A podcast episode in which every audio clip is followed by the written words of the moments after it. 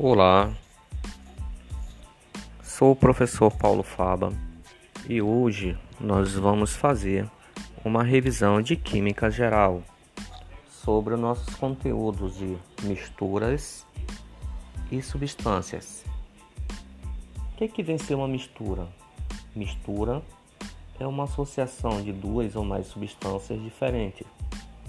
A maioria dos materiais é, encontrados na natureza não são substâncias puras, e sim misturas de mais um tipo de molécula na sua constituição.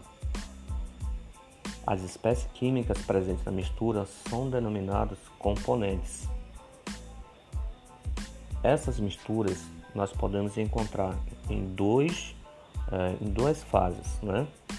São misturas homogêneas e misturas heterogêneas. Misturas homogêneas são aquelas que apresentam uma única fase. O exemplo da água com sal. Quando nós adicionamos o sal na água, fica somente uma fase. Exemplo de mistura homogênea, né? ou seja, nós temos uma fase com dois componentes. Esses dois componentes quem são? A água e o sal. Misturas heterogêneas são aquelas que apresentam duas ou mais fases. Em, seu, em seus componentes, pode ser distinguido através de observação visual. Exemplo: água com óleo. Né? Nós temos duas fases e dois componentes. Nessas misturas homogênea e heterogênea, podemos encontrar né, seus números de, de fases no caso, a homogênea, podemos encontrar a monofásica, aonde nós temos uma fase e dois componentes, mas a olho nu, visualmente, a gente vê somente uma fase.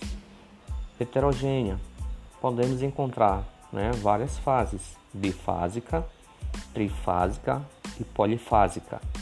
Trifásica é quando nós temos três fases. fases. Exemplo, água, óleo e areia. Trifásica: água, óleo, areia, pode serragem ou querosene. Né? São mais de três fases. Dentro desse contexto de fases, nós podemos encontrar seu, seus processos. Quais seriam seus processos? Seriam eles: destilação simples, processo utilizado em misturas homogêneas que contém soluções sólido-líquido, onde o sólido é dissolvido no líquido, tipo de destilação que é usado em finalidade para obter um líquido puro. Outro processo que nós podemos encontrar é a destilação fracionada. Aonde é utilizada a destilação fracionada?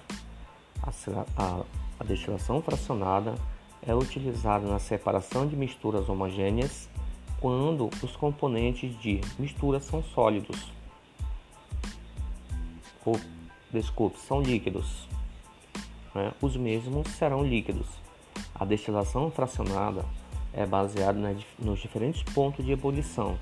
Podemos citar um exemplo bem clássico, né, que é o óleo cru, né, o petróleo cru nas refinarias é aplicado uma certa temperatura naquele óleo e em seus tanques há várias camadas. Né? Nessas camadas, né, dependendo da temperatura, quando ela chega a uma certa temperatura, dependendo da sua camada, eles vão separando seus componentes químicos, petróleo, é, o petróleo cru, né, a gasolina, né, o querosene, eles irão se separar através de tanques.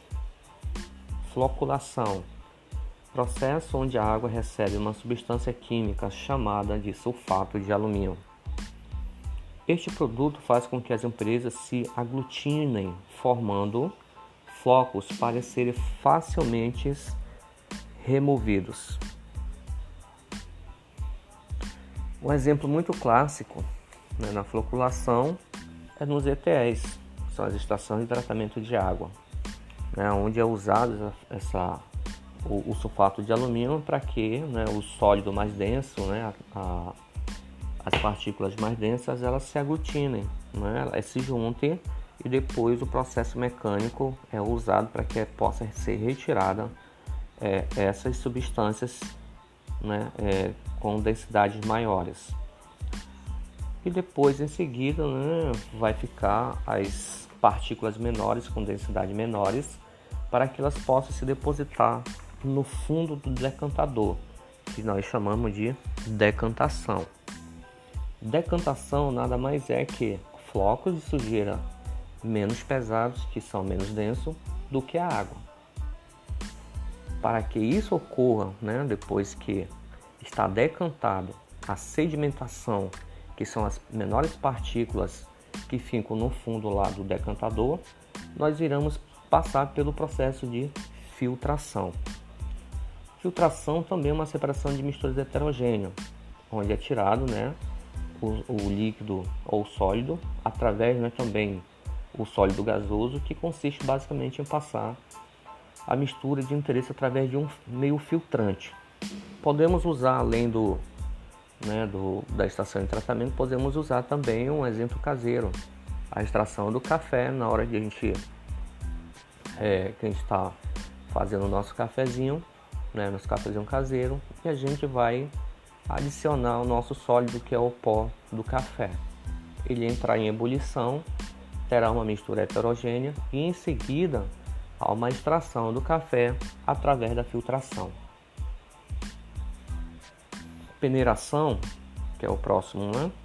próximo assunto, processo utilizado em misturas heterogêneas que consiste em separar dois sólidos em tamanhos diferentes.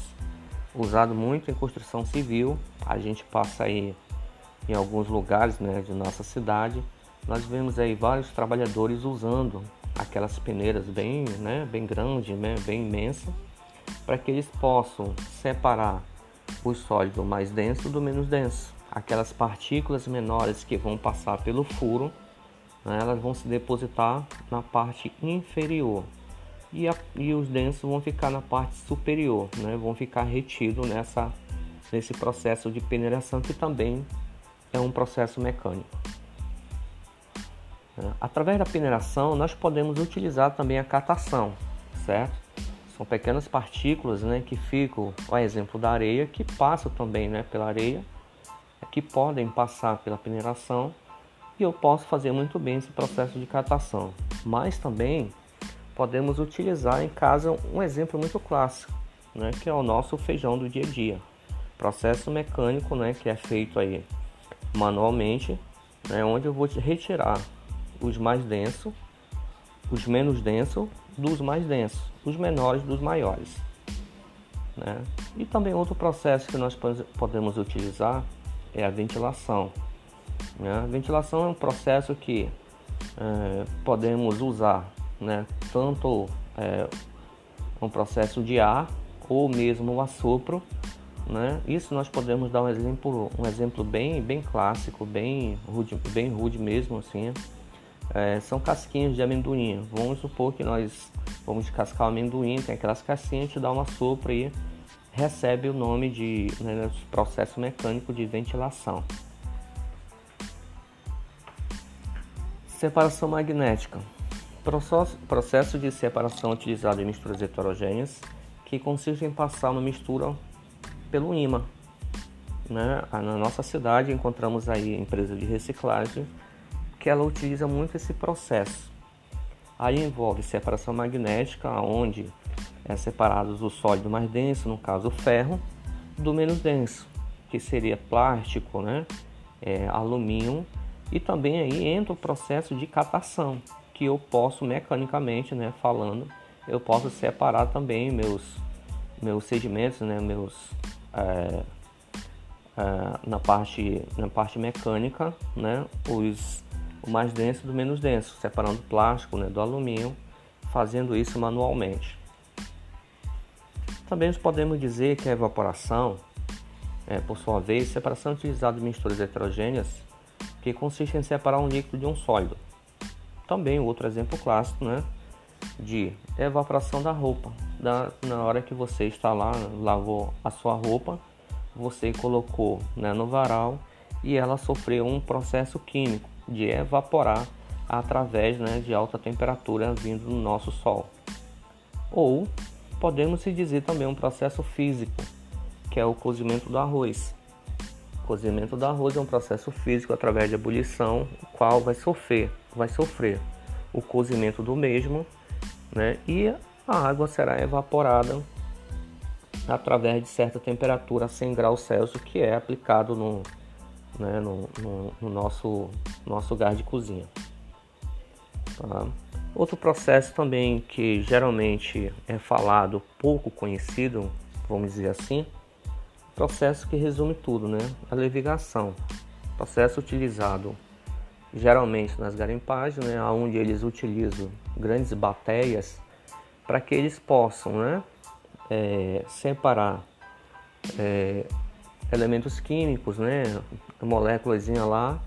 É, vamos colocar o exemplo aí, né, tem água, tem areia, tem ouro e os mais densos irão ficar e os menos densos irão ser retirados. Quem são os menos densos? A minha areia e a minha água em relação ao ouro, porque o ouro é o mais denso. No final das contas, o ouro vai prevalecer por conta de sua densidade, que será maior, né? O resto será separado e eliminado, jogado fora. Portanto, gente, né? Tudo isso aí ele faz um contexto, né? Em nossa vida, né? Que tudo, né? Porque eu pergunto assim, por que estudar química? Para que que serve a química? Certo? Ela contribui, né? Praticamente ou, ou né? Para a maioria das vezes para melhorar a qualidade da vida das pessoas. Né, saber usá-la né, corretamente no futuro depende, depende muito como vamos conhecer, né, usar esse conhecimento químico através de pesquisas, transformações, é, transformações farmacêuticas, pesquisa farmacêutica, biológica, ambientais. Então tudo isso aí é um contexto químico, certo? E tudo isso aí, né? Tudo isso aí nós chamamos de que, que consiste tudo isso aí ao nosso redor é matéria. E a matéria, né? Ela é constituída por partículas minúsculas que também podemos chamar de átomos. O átomozinho, por sua vez, apresenta duas partes fundamentais: o núcleo e a eletrosfera. O núcleo, por sua vez, do átomo, de cada elemento químico da tabela periódica, é como se fosse aí a sua identidade, seu, seu CPF, seu RG, né? como se fosse um de nós lá no seu devido lugar. Dentro do seu núcleo, né? no seu núcleozinho lá do elemento químico, seja ele carbono, magnésio, estrôncio, etc., na tabela periódica, ele, eles terão o seu, seu número atômico. E cada, cada número atômico, né, cada elemento químico, é, seu número atômico será diferente. Né? Porém, no seu núcleo né, terá ou né, vai conter os prótons, que são as carga, cargas positivas, e os nêutrons, que eles ficam ali meio no, né, no negativo, né, no positivo, ficou indeciso em relação a si. Mas ao redor do seu núcleo, nós temos as eletrosferas. Aí sim, a eletrosfera, por sua vez, tem cargas negativas. São os elétrons nos seus orbitais que vão dizer né, quem vai, quem tem mais força ou quem tem menos força para quê? Para que eu possa ter é, afinidade aí dentro do meu núcleo de cada elemento químico. Por sua vez, o número atômico é representado pela letra Z, como já foi falado nas nossas aulinhas aí anteriores. O número atômico será igual ao número de prótons, que será igual ao número de elétrons. Se eu tenho o número atômico, vamos supor, do magnésio igual a 12, né? Por conta disso, o número de prótons também vai ser 12 e o número de elétrons será 12.